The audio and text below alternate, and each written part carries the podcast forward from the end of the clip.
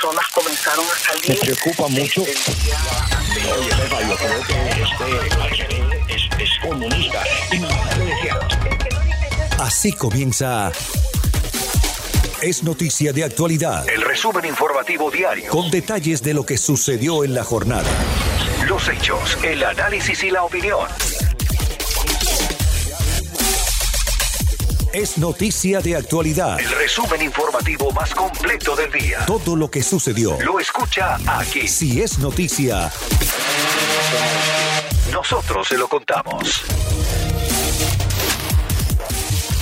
Un polémico proyecto de ley en Tallahassee que se está adelantando lo presenta el representante Juan Fernández Barquín, de aquí del sur de Florida.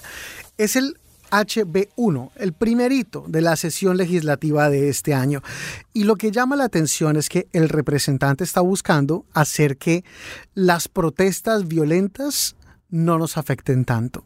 ¿Recuerdan en el verano cuando tuvimos esas protestas que comenzaron como Black Lives Matter y terminaron tornándose violentas en algunas ocasiones, más en otras partes del país, pero acá también en el sur de Florida se quemaron algunas patrullas de policía. Lo que busca el representante Barquín es hacer que cuando una persona hace algún desmán, termina rompiendo algo, quemando algo en una protesta, se le aplique el peso de la ley con mucha más severidad. O sea, hacer más fuertes las penas o los cargos que se le puedan imputar a personas que terminen siendo violentas en este tipo de protestas. Lo cual está muy bien, todo el mundo está de acuerdo con eso. Pero algunos grupos de defensa de los derechos civiles les preocupa que este proyecto de ley termine incentivando que las personas no participen en las protestas pacíficas. Por ejemplo, si yo voy a una protesta pacífica y esa protesta se termina tornando violenta porque algunas personas terminan haciendo algún daño, ¿yo voy a terminar pagando por eso? ¿O será que por el miedo de que yo termine siendo responsabilizado por eso, termino decidiendo, mejor no vayamos a esa protesta. Protesta pacífica, protesta a la que yo no pienso romper nada. Hablamos con el representante Fernández Barquín sobre este tema. ¿Cuál es realmente el alcance que tiene esto? Y sobre todo, ¿es cierto que este proyecto de ley responsabilizaría a los oficiales electos que terminen aprobando estas protestas o a los departamentos de policía que terminan cuidando estas protestas en caso de que se tornen violentas? Esto nos contó el representante. Representante, buenos días. Gracias por estar con nosotros y por su paciencia. No, de nada. Gracias a ustedes por la invitación. Estoy muy, eh, eh, sí, muy, muy agradecido que, que me invitan para hablar sobre mi presupuesto, el HB1.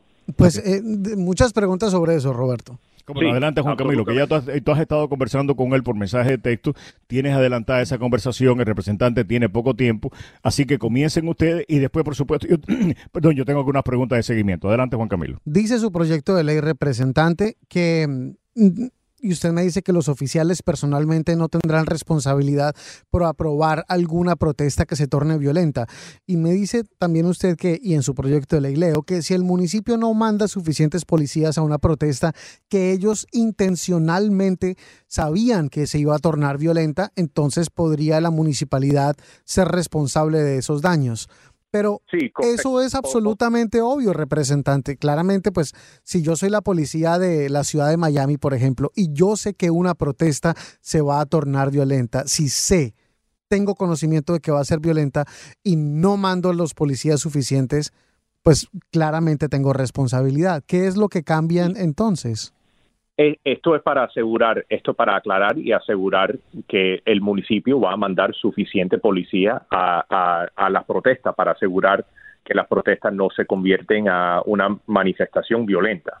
O sea que esto es para asegurar, eh, porque también la otra cosa que esta ley hace en esa sección específicamente es que aclara eh, que los límites eh, de eh, civiles de 200 mil y 300 mil no aplican en, en esa situación donde el, municipio no mandan suficiente policía y la mani- manifestación se convierte a algo violento, el municipio no tendrá la defensa de los límites civiles, de los daños civiles, ¿me entiende? Sí, pero... eh, ¿Cu- ¿Cuál es la justificación de esto? Ah, O sea, ¿en ¿qué evidencia ustedes tienen de que esto ha sucedido aquí en la Florida? Bueno, había la- las manifestantes ahí en downtown donde, donde, eh, donde. Pero ¿qué, qué mal hizo la ciudad de Miami? O sea, ¿qué mal hizo Colina? Porque si una de las ciudades que potencialmente tenía más eh, po- posibilidades de explotar era, era Miami, ¿y usted cree que lo que hizo el Suárez, No. lo que hizo la Sí, Comisión no de había- Miami, lo que hizo Colina estaba mal? Sí, absolutamente. No había suficiente policía ahí. Quemaron cuatro carros de policía, dejaron una cantidad de gente entrar en, en la I-95, pararon el tráfico. ¿En qué mundo vivimos? ¿En qué país vivimos? Vivimos. O sea, si usted hubiera sido Unidos. alcalde de la ciudad de Miami, usted hubiera impedido de que esas personas entraran en el expressway eh, y eso lo usted, o sea, usted lo considera que es una infracción a la, a- o sea, a como a, a esta ley y que la ciudad de Miami pudiera haber sido básicamente demandada si las personas entran en una protesta eh, en el expressway y tratan de interrumpir el tráfico y la policía no hace todo lo que puede hacer por, eh, por evitarlo. Sí, pero que, tiene que haber algún tipo de daño o herida personal o daño a propiedad. Si la gente empezaron a atacar a gente, si, si los manifestantes empezaron a atacar la gente inocente en los carros tratando de llegar Pero eso no sucedió, eso no sucedió aquí en Eso Miami. no sucedió, gracias a Dios. Eh, eso no sucedió porque Dios es grande. Eso no o sea, sucedió. no porque la policía haya hecho una buena labor, Claro. sino esto nada más que fue una cuestión básicamente porque la, o sea, porque Dios lo quiso, no porque Colina o la o los policías de la ciudad de Miami hicieron una buena labor. Eh, eh, bueno, La claro providencia sí, fue la que intervino, no los policías, labor. no Colina. Al- algún, algún tipo de buena labor, absolutamente, hicieron buen trabajo, pero, pero todavía e- esos manifestantes quemaron cuatro carros, Roberto. Va- Vamos a, vamos a totalmente ignorar eso. Quemaron cuatro carros de policía, de Sí. policía, no, Pero, pero, sea pero que- yo, yo entiendo, representante, está mal quemar los carros de policía y la gente que quemó esos carros de policía tiene que ser judicializada. Creo que ahí no hay ningún desacuerdo. Todos queremos lo mismo en eso, que la gente que quemó los carros de policía termine respondiendo por eso civilmente y todo lo que haga sea necesario. La pregunta es, si esa protesta que se dio en la que se terminaron quemando esos carros de policía, va a terminar después en una demanda contra el Departamento de Policía de la Ciudad de Miami porque no envió suficientes oficiales para evitar que se quemaran esos carros de policía. No, tiene que haber algún tipo de daño. O sea que solo porque, solo porque quemaron cuatro carros de policía, eso es propiedad de la policía, eso es propiedad de la ciudad. Pero si había algún tipo de una persona inocente que los manifestantes lo atacaron o, o encendieron el carro Mm. y quemaron el carro de una persona inocente, Ahí sí se Entonces- podría demandar al Departamento de Policía de la Ciudad de Miami. con este proyecto de ley es, es- sí es posible, es posible. Tendrían que tendrían que probar en la corte civil que la ciudad intencionalmente no mandaron o obstruyeron en mandar suficiente policía para evitar. ¿Quién define cuánto es suficiente? ¿Cómo se define suficiente? Eso es para la- el juez o para los jurados en un caso civil. Y ojalá que eh, eh, este proyecto de ley, que todo proyecto de ley es perfectible y todo proyecto de ley no está escrito en piedra. Me imagino que si hay alguna manera de mejorarlo, usted no estaría en contra de mejorarlo, eh, pero ojalá que se pueda mejorar esa parte, porque me parece que, eh, repito, de alguna manera se puede convertir no solamente en la piedra en el zapato, en el ceboruco, en el zapato, en el proyecto de ley que usted quiere pasar. Representante, una vez más, muchísimas gracias por hacerse disponible. Es usted muy amable. Ok, gracias. Que tenga buen día. Nueva directiva que hay del Miami Day, lo que ha estado pasando ha afectado a nivel incluso internacional Llegó el 2021 y con nuevos retos que enfrentar. y aquí a nivel local y a nivel de todos los Estados Unidos. Para llevar ese mensaje que la educación realmente es la clave para la recuperación de la economía y de la pandemia, para ayudar a esas personas que se han quedado desempleados, programas en la ciberseguridad, en el mercadeo digital, en el campo también del análisis de datos. Cuando hay estas tormentas, eh, ¿qué es lo último que se pone en actividad en una ciudad como Nueva York? Y como se sabe, las escuelas están cerradas. Quiere decir que los niños están ahora afuera gozando, imagínate, gozando de la nieve, pero poniendo su vida en, en peligro.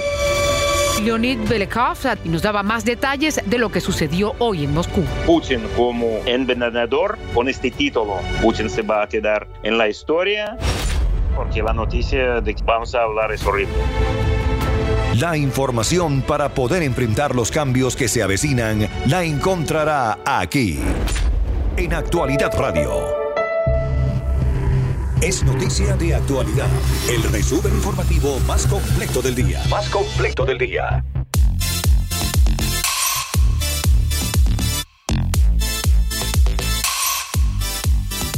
Colombia regularizará temporalmente a casi un millón de venezolanos, aunque la información que se ha dado en las últimas horas podría pensarse de dos millones de conciudadanos del vecino país. Así lo informaron fuentes de Colombia al dar la información durante esta semana. Nuestro compañero José Antonio Sánchez, periodista y subdirector del tiempo.com, nos amplía la información desde Bogotá. Tengo dos noticias por acá. Hace rato comentábamos con la profesora Marta Colomina lo de esta información sobre la regularización temporal para no sé si un millón o dos millones de venezolanos, pero ya es un hecho. Cuéntanos un poco de esto, por favor. Bueno, pues estos queridos hermanos venezolanos eh, que se estiman son de un millón setecientos pues habían quedado en el limbo porque tú sabes que la situación en Venezuela es bien compleja, ellos tratando de cruzar la frontera, algunos establecidos aquí en, en el país, no todos con las mismas oportunidades, porque pues son cuatro flujos migratorios que hemos tenido. Los primeros que llegaron lograron ubicarse en puestos de trabajo, eh, empresas, en compañías, hacer emprendimientos, pero ya los últimos dos, eh, tres y cuatro flujos no fueron muy afortunados. Entonces, si tú sales eh, a, pasear por, por fuera de, Bogotá, vas a Boyacá, cerca al Páramo o a Bucaramanga, vas a encontrar en la carretera a centenares y centenares de hermanos venezolanos caminando en medio del frío, en medio de condiciones muy duras. Ayer vino el representante de la ACNUR, eh, a Colombia, se reunió con el presidente Duque y entre los dos anunciaron ese estatuto temporal de protección que les va a dar un visado durante 10 años a los hermanos venezolanos para que tengan acceso a algunos servicios básicos, sobre todo al tema de salud, que es lo más importante en medio de esta pandemia que estamos viviendo en el, mundo entero. Así que esa es la noticia. No se conocen más detalles, no se conoce cuánto se va a invertir, cuánto le costaría al Estado colombiano esta, esta eh, atención especial a los hermanos venezolanos, ni tampoco cuáles van a ser los recursos que la comunidad internacional va a dictar en Colombia para hacer esta protección, pero sin duda es una gran noticia eh, desde el punto de vista humanitario. Quedan muchas preguntas que tendremos que resolver, sobre todo el tema de empleo en el país, cómo vamos a hacer para enganchar a toda esa población eh, que ya deja de ser flotante y entra a ser parte de la construcción de futuro en Colombia. Son interrogantes que entre todos vamos a tener que, que responder, Julio. Las cifras yo sé que no son todas exactas, pero más o menos a cuánto asciende el número de venezolanos que actualmente está viviendo en Colombia. Cifras totales hablan de que más o menos unas 4 millones de personas eh, han salido de Venezuela en los últimos años, desde el 2015 más o menos, y en Colombia pueden estar establecidos unos eh, 1.700.000. Se dice que más o menos 800.000 están en la informalidad, que es un número gigante, es decir, puede ser la población de, una ciudad intermedia aquí en Colombia. Eh, esos son los, datos que manejamos, pero acuérdate que siempre, siempre hay un subregistro muy alto, es decir, podemos estar hablando de que no son un millón setecientos mil, sino más de dos millones de venezolanos los que están en, el país. Si, si se hace una búsqueda o un censo mucho más efectivo que el que tenemos en la actualidad, porque acuérdate que tenemos una frontera muy porosa, muy extendida, con muchos trechos, algunos pasos fronterizos eh, identificados, regularizados, pero otros que son totalmente informales y que no tenemos ningún tipo de control, ningún tipo de conteo sobre los que están ingresando eh, a Colombia. Así que eh, es una tarea gigante la que tenemos que, que desarrollar aquí en Colombia para los próximos años. Lo que tú acabas de decir es algo dramático. En estos días estábamos hablando con varias personas que nos hablaban de las llamadas trochas que hay entre Venezuela y Colombia por los estados Apure, Táchira y Zulia. Y es impresionante la cantidad de gente que se mueve a diario por allí.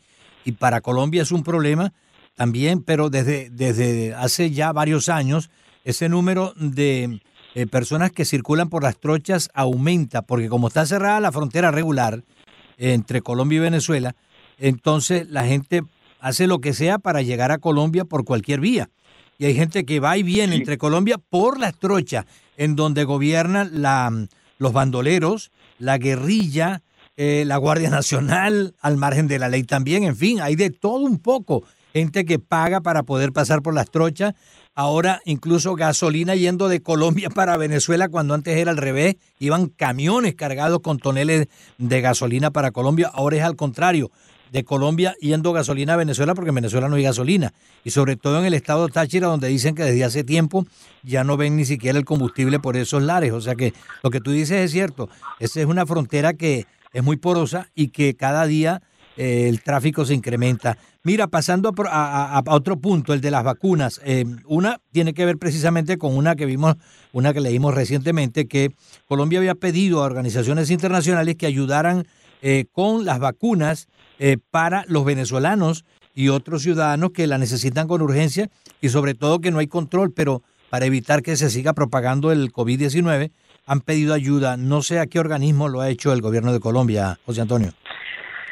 Pues lo, lo, está pidiendo de manera simultánea a la Organización Mundial de la Salud, también a la Organización Panamericana de la Salud y también a la ACNUR que, que ayude de pronto a, a presionar porque la realidad es que Colombia se ha quedado rezagada en ese tema de las vacunas en las negociaciones bilaterales y también en el grupo COVAX, que reunió a un amplio grupo de países para acceder a las vacunas. Tú, si miras el mapa hoy de vacunación en América Latina, pues vas a ver que hoy empieza la vacunación en Perú, que ya llegaron las vacunaciones en Ecuador, que Argentina también tiene un largo camino recorrido frente a los otros países y también en el caso de Chile, en fin, pero Colombia no ha empezado. Eh, ha empezado a hacer unas pruebas muy, muy, muy limitadas, pero eh, la fecha que dio el presidente Duque es del más o menos el 15 o el 20 de febrero, para ser más exacto.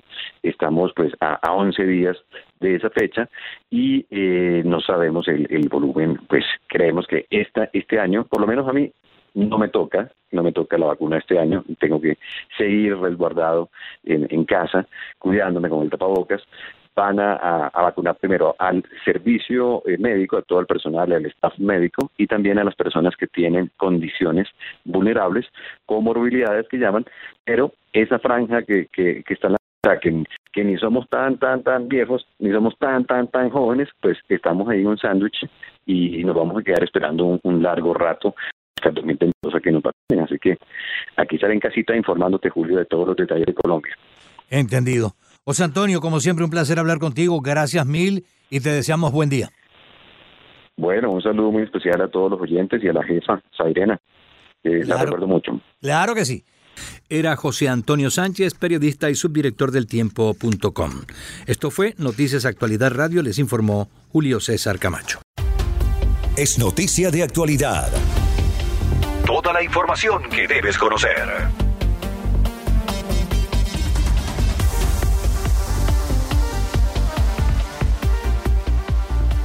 Habla Roberto Rodríguez Tejera y, quiero compartir con ustedes una entrevista que realicé la mañana de hoy entre 9 y 10 de la mañana en Ricardo y Roberto. Esta entrevista fue con la, representante del Departamento de Estado. Espero que la disfruten y le agradezco pues su, o sea, su radio, su radio audiencia tanto por la mañana como en este horario. Adelante con la entrevista. Estados Unidos sigue reconociendo a Juan Guaidó como el presidente interino de Venezuela y también sigue reconociendo a la Asamblea Nacional de 2015 como la última institución democráticamente elegida que aún existe en Venezuela.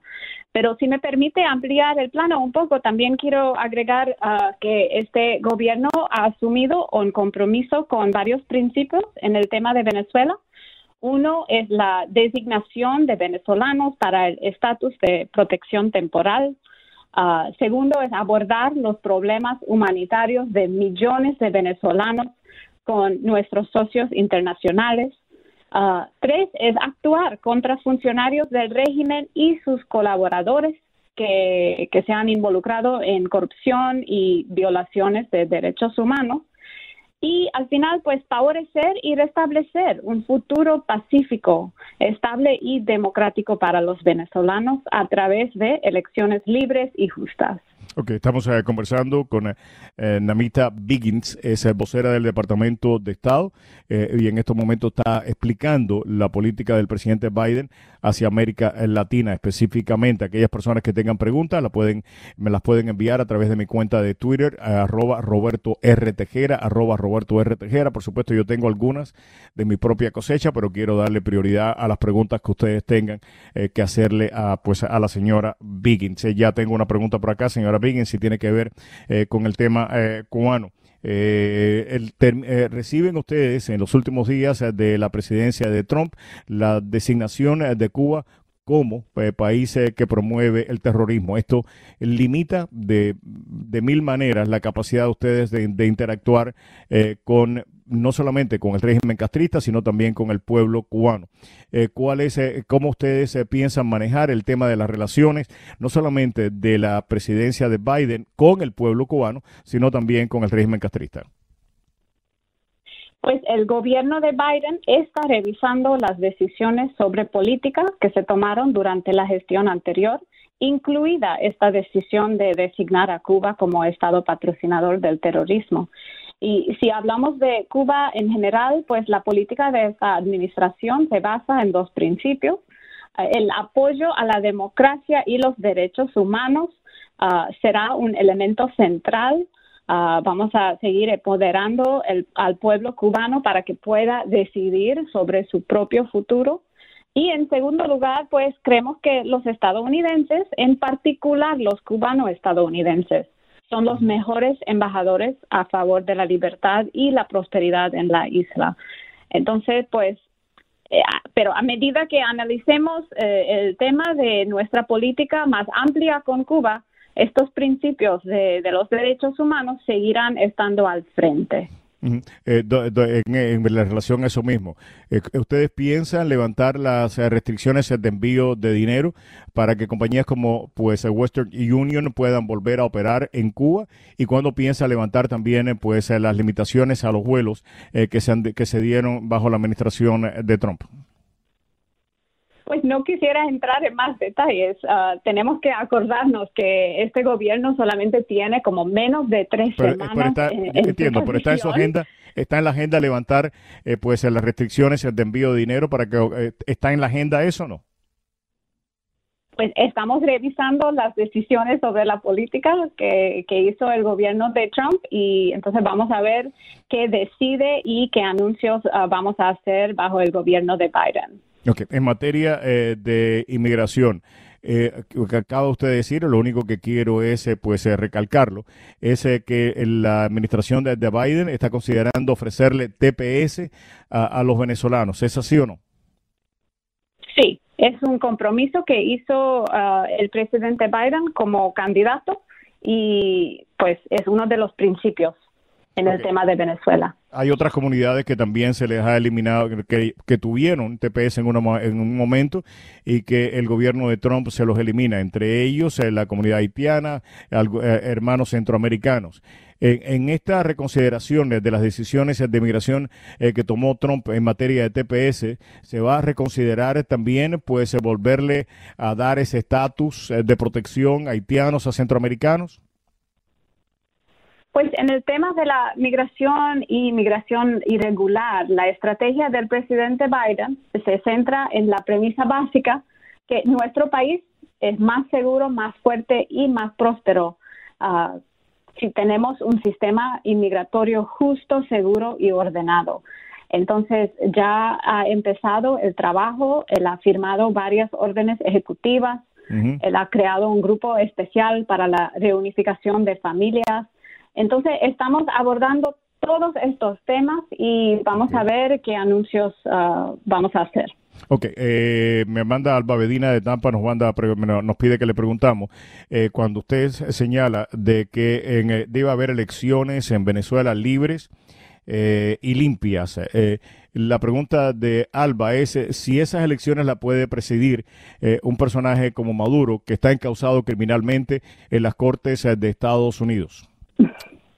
Lo que pasa es que, sí, sí, estoy aquí. Ah, ah, eh, vamos a trabajar con nuestros aliados y socios, aliados europeos, ah, socios en la región, como el Grupo de Lima, como la OEA, para poner presión o para aumentar la presión sobre el régimen de Maduro ah, para lograr estas elecciones libres y justas. Pero descalifica precisamente el encauzamiento criminal que tiene a Maduro para ser el, legítimo interlocutor de esas negociaciones, porque una persona encausada criminalmente aquí en los Estados Unidos por narcotráfico, lavado de dinero, eh, pues eh, no sería, a mi juicio, y esa es la pregunta que se le hace, no sería, eh, no sería a mi juicio, precisamente el, el, el, interlocutor válido, legítimo, para representar pues el oficialismo en Venezuela.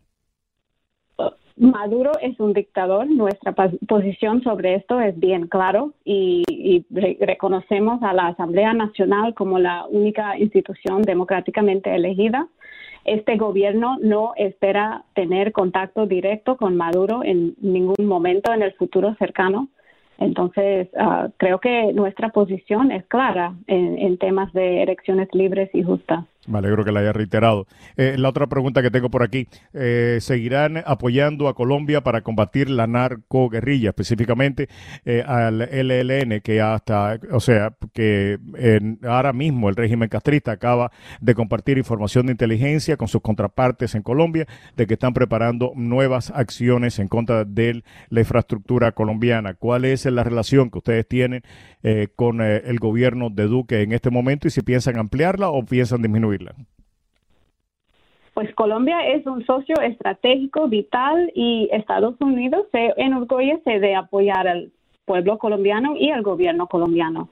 El secretario Blinken habló recientemente con la ministra de Asuntos Exteriores de Colombia, Claudia Blum, y manifestó que vamos a seguir colaborando con Colombia en temas bilaterales y también para promover un hemisferio democrático.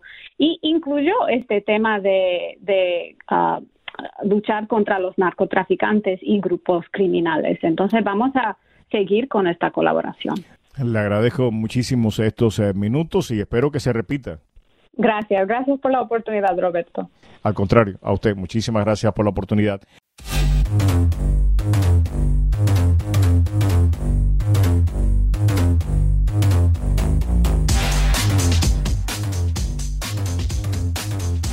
Si se perdió, es noticia de actualidad.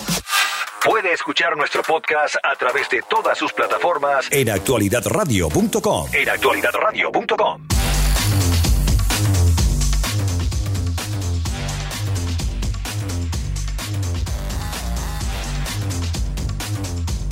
Es noticia de actualidad.